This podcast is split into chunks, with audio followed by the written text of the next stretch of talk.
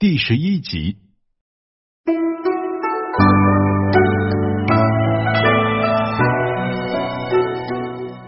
在一些明了的时候，汪直不由得欣喜异常，当即禀报成化皇帝说：“啊，这个李子龙原是乱匪谋士，南昌人士。”这成化皇帝一听，嘿，是乱匪呀，立刻觉得脊背冷飕飕的，心想：这乱匪李子龙分明是来弑君的呀，这当然是自作多情了。但是呢，成化皇帝害怕呀，当即传旨刑部。将韦舍李子龙在菜市场正法，这韦舍望见了李子龙，立刻低下头来，这啥也不想说了，说多了都是泪啊，是后悔吗？是愧疚吗？还是埋怨呢？或许都有，或许都没有，但是呢，他什么也不想说了。李子龙呢，依旧是一言不发，他什么也不能交代，一交代呢，养子张忠的命就没了。已经筹划五年的大业也就没了。想起大业呢，李子龙突然兴奋了，不由得壮志陡声，大喝一声说：“我李子龙是南昌茅山术士，我一定做法让南昌人的子孙也做做皇帝老儿啊！”哈哈哈哈！李子龙那是张忠、张茂的干爹，如果大业成功，皇帝老儿还真的是南昌人李子龙的子孙了。李子龙不知道，张忠现在就在直殿监担任一名清扫卫生的小太监，而行刑这天呢，汪直令直殿监的小太监们前去观看，算是一次警示教育片。小小张忠就在太监人群当中，这哭得跟泪人似的，看着养父被正法，他不敢喊养父，一喊命就没了。养父是有话在先，小张忠便站在那儿一动不动。旁边的小太监还以为张忠胆小，被这正法场面给吓哭了。这一天呢，是成化十二年初月初七，午时三刻一到，行刑之日呢，一刀下去，李子龙脖子上一股鲜血喷出，在场的几千人一点声息不敢出。突然间，天越来越黑，北京城突然发生日食了。从这时呢。北京城内都传言茅山术士李子龙变成了一只尖尖长尾、长得既像狗又像狐的怪兽，将太阳给吞掉了。又传言呢，这只怪兽能够穿窗入户，不但能够自由出入皇宫，而且能够直达百姓家的密室。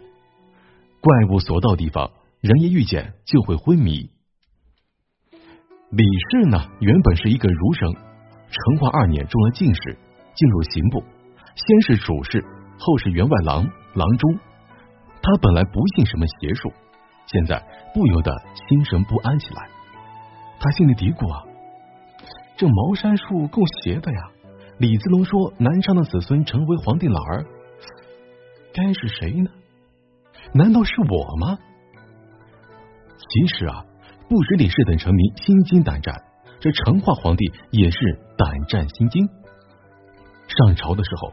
奉天门的锦衣卫卫士都在议论宫中是否出现这个怪物，吓得是成化皇帝几乎逃跑。这成化皇帝虽然是三十岁了，可是胆子小的很，这与他从小就担惊受怕有关系。此时的成化皇帝感觉到处都是非常危险的，不由得是疑神疑鬼，大为紧张。成化皇帝不再去上朝了，整天躲在万贵妃宫里战战兢兢。万贵妃抱着成化皇帝说道：“万岁爷呀，有臣妾在呢。”这成化皇帝结巴道：“贵贵贵妃呀，要是你不在了，朕朕该怎么办呢？”这万贵妃撇起嘴说：“哼，臣妾要是不在了，万岁爷肯定是另有新欢了。”成化皇帝叹口气道：“呃，那哪能呢？贵妃要是不在了。”恐怕朕朕朕也不能不能活了。汪直此时正在旁边，向成化皇帝见到，说：“ 万岁爷，这神秘的事儿还得神秘的去查。如果了解宫外的名称动向，那宫中自然是安定了。”这成化皇帝觉得言之有理，便令汪直从锦衣卫当中选人，乔装成平民，出宫视察。得到圣旨之后呢，汪直便穿着普通百姓布衣，戴着小帽，乘坐驴子，在京城内外走动。没有人知道他是一个小宦官。汪直呢，善于打扮，行动诡秘，处处留心许多情报。上自朝中大臣，下至黎民百姓，凡有什么街台巷议，汪直无不是奏报给成化皇帝。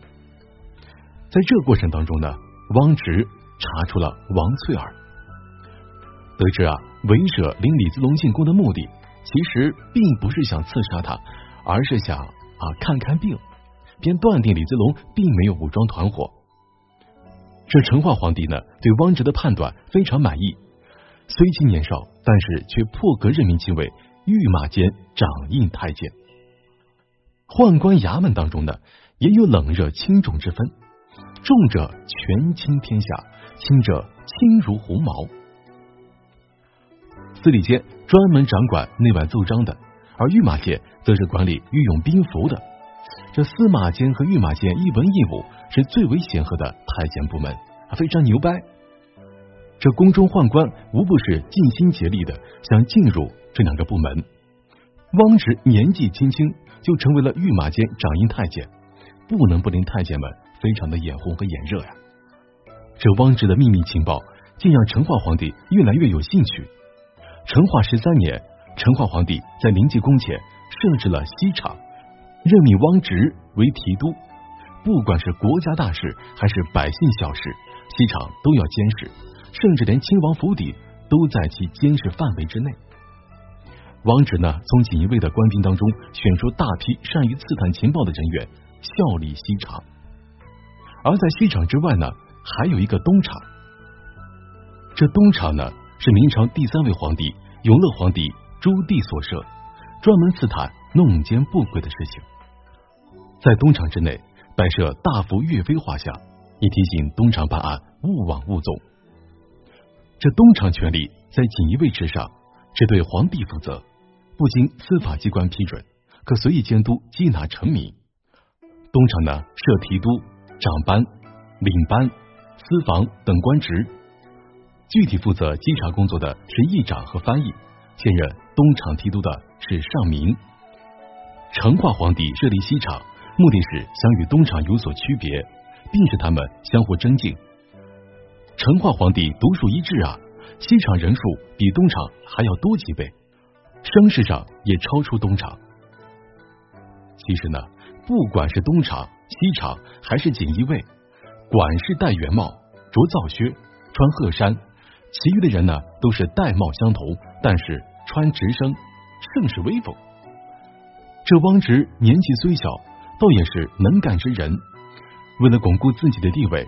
接连导演了几出大戏，大明律例，这凡是犯私盐者罪致死。尽管如此，为了谋取高额利润，还是有人铤而走险。而且这些人呢，都是有权有势的官宦。为了制止，成化皇帝特下旨重申：内外官员凡有夹带私盐，不分是否知情，一律问罪。皇帝的圣旨只吓唬住了胆子小的。而南京正守太监秦立鹏就完全没拿这儿当回事儿，这自古就是撑死胆大的，饿死胆小的。这秦立鹏呢，原是周太后身边的小太监，有周太后做靠山，秦立鹏便是作威作福啊。成化十四年正月，秦立鹏趁北京进贡之机，装了百艘私盐。人人都知道秦立鹏是皇宫中的红人，而因此到各个关卡的时候，官吏呢不敢多加盘查，一路呢倒也是相安无事。当船队到达武城县时，偏偏有个叫做王安的典吏不识时务，对秦立鹏的船队阻挠查问。这秦立鹏非常生气啊，火冒三丈，不由分说的打掉了王安的两颗门牙，嘿，而且呢还一箭射死了王安的一个随从。这王安呢也是个暴脾气，生性耿直，也打人不打脸，你还打我门牙，便亲自到北京去告冤状。王安呢先告到东厂，东厂提督尚明老练，一听呢是秦立鹏，吓得哪敢接案子。王安呢便又告到西厂。汪直年轻啊，不清楚秦立鹏的后台，心想虽然和秦立鹏同为宦官，大明官吏滥杀无辜、贩卖私盐的罪行，反正就是不行。审理完毕呢，汪直奏请成化皇帝处死秦立鹏。